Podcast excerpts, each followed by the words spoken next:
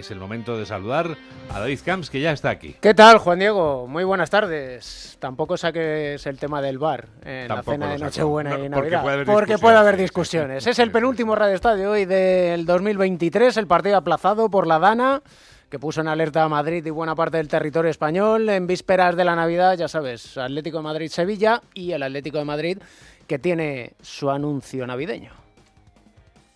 Caballero, ¿está usted bien? Un taxista que encuentra a un hombre mayor que está perdido. Le cuesta al principio confiar hasta que cuando se, sube al taxi le pregunta por el fútbol. ¿Me permite su El hombre le habla de Di Stéfano y el que no haya visto el anuncio que lo vea porque el final merece no vamos a hacer un spoiler. Eso es. Lo que sí que vamos a hacer es irnos hasta el Metropolitano, porque allí espíritu navideño tendrán a partir de las 4 y cuarto ese eh, Atlético de Madrid. Sevilla, Alejandro Mori, buenas tardes. Hola David, ¿qué tal? Buenas tardes desde el Civitas Metropolitano, donde hay espíritu navideño, hay muy buen ambiente, en una mañana espectacular y con un campo que va a estar, va a registrar una gran entrada, prácticamente lleno. Apenas quedan localidades para este Atlético de Madrid y Sevilla, con lo cual pues van a aprovechar muchas familias para venir con los niños a ver y a disfrutar de un a priori buen partido, más allá de la clasificación entre Atlético de Madrid y el conjunto andaluz. Un partido importante, ¿eh? ayer decía Simeone David, hay que resolver este partido para pensar en otras cosas. Si se gana, se podrá engancharse a soñar con el título de liga o a estar en los puestos de arriba, pero si se pierde, pueden venir las dudas después de las dos derrotas consecutivas frente al Atlético de Bilbao y el empate ante el Getafe. No perdió, pero a punto estuvo de hacerlo después de ir ganando 3-1 en el 86 y finalmente empatar a 3. Así que un partido muy importante con las bajas de Lemar y Barrios por lesión, de Savic y Hermoso por sanción pero con un once en el que aparece, van a repetir en la misma formación Riquelme y Samuel Lino, según eh, hemos podido conocer y salimos ayer de boca de Diego Pablo Silva. Así que, pues con un once muy reconocible, con Oblak en portería, Molino y Riquelme en los carriles, Jiménez, Bissell y Azpilicueta en defensa, Coque, De Paul y Lino en el medio campo y arriba Grisman y Morata. Grisman, que puede batir el récord de Luis Aragonés, ya tiene 173 goles, entre Grisman y Morata firman 30 dianas en el mes de diciembre, 14 para el madrileño y 16 para el francés. En esto encomienda Simeone, evidentemente, eh, toda su confianza para poder sacar este partido adelante. Y con la sensación, Jano, quizás de que el equipo está un poquito fundido. Sí, la sensación es esa, evidentemente. Eh, han sido muchos partidos en poco tiempo, David, cinco partidos en 13 días. Es verdad que la plantilla es amplia y que eh, se puede gestionar con el número de jugadores que tienes, pero es verdad que han llegado muy cansados. El último partido fue un esfuerzo tremendo, jugando 10 futbolistas más de una hora frente al Getafe, pero evidentemente hay que terminar el año lo mejor posible y eso pasa por vencer de Sevilla, que va a ser complicado a pesar de que tiene muchas bajas, pero con un Quique Sánchez Flores que va a ser bien recibido aquí, la afición de Betis muy generosa, con Quique se ganó aquí una UEFA y una Supercopa y seguro que va a recibir el aplauso y el reconocimiento de la parroquia roja y blanca, pero insisto, en un partido complicado con un arbitraje de Soto Grano. ¿Te ha gustado el anuncio navideño del Atleti? Siempre me gustan los anuncios del Atlético de Madrid. En esta ocasión ha tocado el asunto de la Navidad. Yo creo que es muy bonito. Eh, ese lema, por encima del Atleti están los valores del Atleti, eh, por encima de la rivalidad, ¿no? Yo recomiendo a todo el mundo que lo vea porque, sinceramente, la vida hay cosas mucho más importantes que el fútbol. Y mucho más en estas fiestas navideñas. Luego te escuchamos en el Radio Estadio. Bueno, de aquí a un ratito. Un abrazo, Jano. Hasta luego, un abrazo. El técnico del Sevilla es Quique Sánchez Flores. Aunque vayamos ganando y levantando la cabeza, nos hará más fuertes, eh, seremos capaces de cortar más leña y, trasladar más agua a mayor velocidad. Para llegar a donde queremos no lo visualizamos tan rápidamente. O sea, creemos en los procesos, creemos en la metodología, creemos en, en que las cosas se construyen, no creemos en las casualidades. Creemos que con el trabajo en el fútbol se reduce la suerte, se reduce la suerte, no del todo, pero se reduce en gran parte el factor suerte, pero creemos que, que solo con el trabajo y con mucha dedicación es la única forma de, de, que nos acompañen los éxitos. Y en otro punto del Metropolitano, Hugo Condés, buenas tardes. Hola, ¿qué tal David? Muy buenas. El cierre al 2023 del Sevilla con Quique Sánchez Flores que vuelve a casa por Navidad. Bueno, sí, además es una circunstancia curiosa porque fíjate que es, eh, hasta lo que pasó el otro día con el Getafe, evidentemente, el último entrenador que había puntuado en el Metropolitano. Lo hizo con el equipo que, que puntuó el otro día con el Getafe y ahora el que vuelve es el entrenador, que además es un entrenador que suele plantearle partidos bastante eh, molestos, por, llamarlo de alguna manera, al Atlético Madrid. No se encuentra cómodo cuando se enfrenta aquí a Sánchez Flores, que es un tipo muy querido por la afición atlética. Te recuerdo que en eh, su etapa como entrenador del Atlético Madrid levantó aquella Europa League en Hamburgo 14 eh, años después del doblete, ganó también la Supercopa en el único enfrentamiento oficial que se ha recordado mucho últimamente contra el Inter de Milán en aquella Supercopa en Mónaco, como digo, que la primera que tiene el Atlético de Madrid de las dos que posee, de las tres que posee el equipo rojo y bueno, pues siempre es una buena noticia la vuelta de Quique, aunque no el partido del otro día del Sevilla con el Granada. Para el Atlético Madrid me refiero, porque evidentemente parece que los futbolistas han demostrado que no se les ha olvidado. Así que no va a ser un partido ni mucho menos fácil. Igual podía ser más fácil por finales de agosto, cuando se suspendió el encuentro con aquella dana, porque el Sevilla no estaba en buena dinámica y el Atleti venía, te recuerdo, de hacer siete en Vallecas, pero hoy creo que no va a ser ni mucho menos fácil para el Atlético de Madrid. Y aunque parece que hay euforia en el conjunto hispalense, no hay que olvidar que están a tres puntos del descenso, a tres puntos del Celta de Vigo. Sí, que tienen muchas bajas, pero es verdad que, claro, la, dinámica, David. A ver, hoy, es un partido que eh, no sé si el Sevilla va a ser capaz de sacar algo positivo del Metropolitano, porque sabes que el Atlético Madrid está muy fuerte en casa. Pero desde luego eh, venían hechos un flan y el otro día es una demostración, más con la salida de Diego Alonso. Kike es un tipo que eh, de principio entra muy bien en la plantilla y que hace que los futbolistas confíen en sus posibilidades y por eso el Sevilla va a ser un equipo peligroso. Tienen muchas bajas, ya sabes, pero por ejemplo recuperan a Rakitic, que para mí es un futbolista que sigue siendo siendo capitán en el Sevilla, que es una de las demostraciones de por qué el Sevilla lo está pasando mal, porque un tipo eh, como Rakitic sigue siendo prácticamente capital en el encuentro, y sobre todo, David, pues evidentemente la vuelta de Sergio Ramos, que no podemos obviarla. Sergio Ramos, que tantas batallas ha tenido contra el Atlético de Madrid cuando era jugador del Real Madrid, y que, bueno, pues que sus goles en las finales de Champions, desgraciadamente, no se les olvidan a los aficionados rojiblancos, así que entiendo que va a haber cositas se le agrada con Sergio Ramos, pues un, poquito de run run, un poquito de ruido, un poquito de salsa esa que nos gusta, pero desde luego que va a ser uno de los eh, puntos objetivos en el encuentro hoy en el Metropolitano. A ti también te ha gustado el anuncio del Atleti, ¿no? De la Navidad.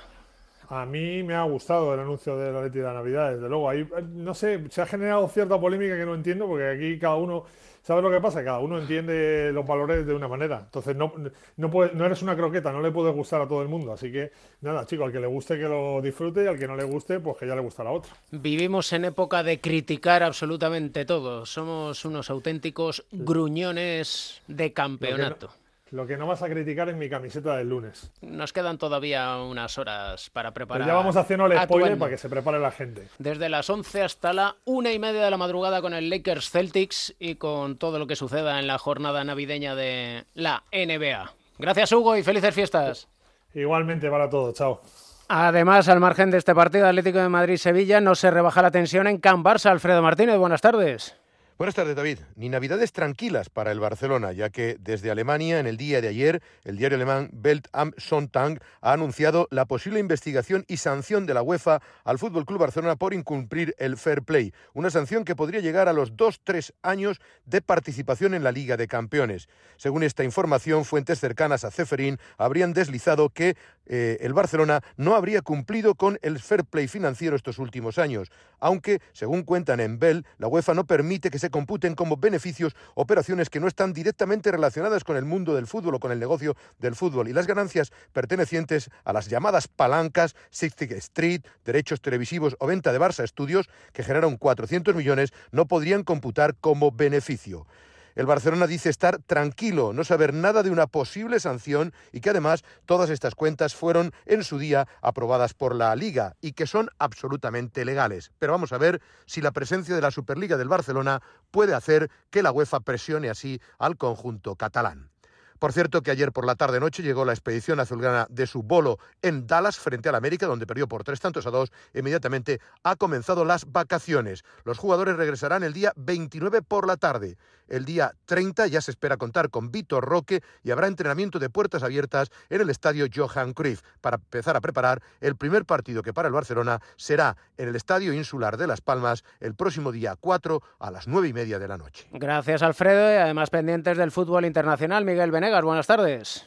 ¿Qué tal David? Muy buenas. Sí, ya tenemos campeón del mundo. El Manchester City no es ninguna sorpresa, pero bueno, ayer ganó con cierta comodidad 4-0 al Fluminense con goles de Julián Álvarez y Foden y con susto grande para Rodri, eh, que fue el MVP otra vez del, del Manchester City que se llevó un susto en una entrada que recibió en la rodilla derecha y que al parecer al final se ha quedado en eso, en un susto y va a poder eh, seguir jugando la próxima semana con su equipo con el Manchester City y sobre todo con la selección española.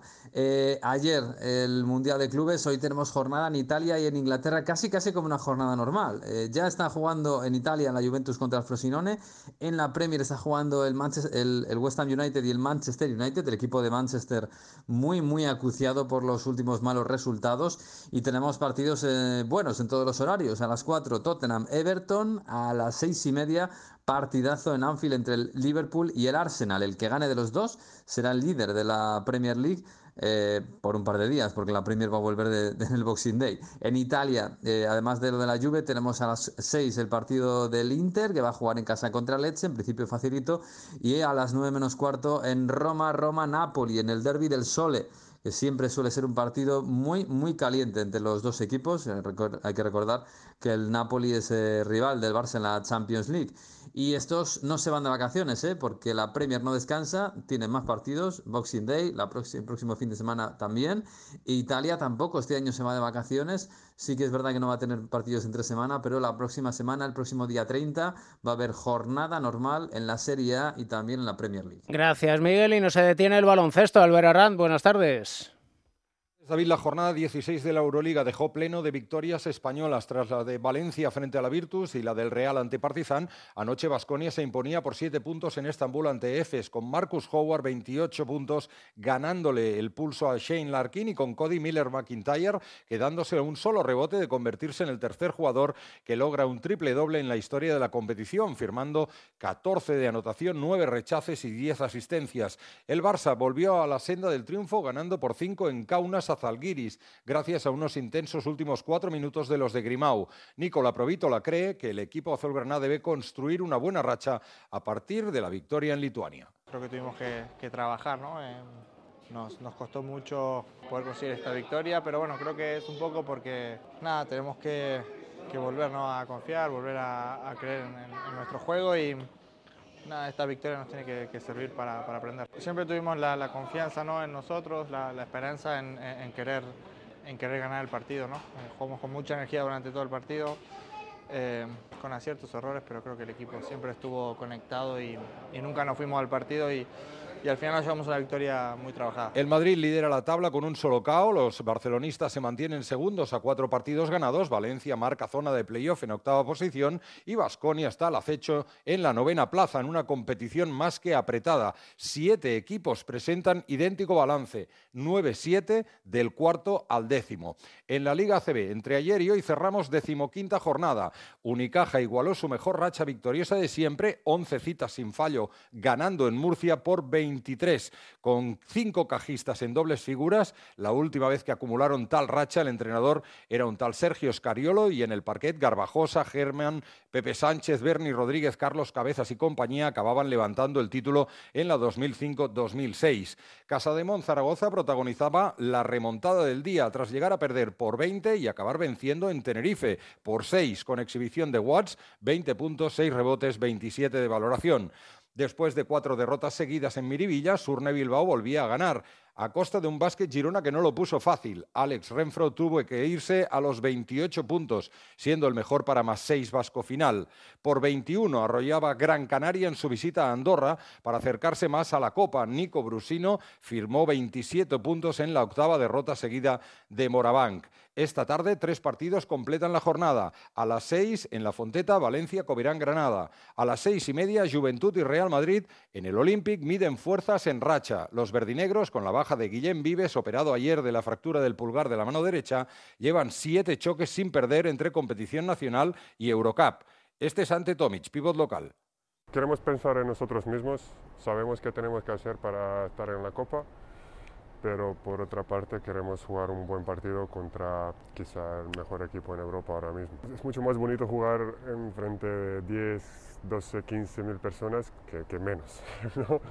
Ah, da igual contra quién jugamos, pero creo que este partido merece algo más, ¿no? de ambiente, de, todo. Y nosotros por nuestra parte, pues ah, dar el mejor que podemos en este momento y intentar ganar un partido súper importante. Y el Real con una sola derrota juega su tercer partido en cinco días, intentando mantener su condición de invicto a domicilio. Cerrará la jornada a las nueve menos cuarto el derby gallego en Lugo, Breogán, Monbús, Obradoiro. Y ya sabes, Juan Diego, que hoy también te puedes subir al tren. Bueno, más que al tren, en esta ocasión es al trineo del Radio Estadio. No hagas de reno porque.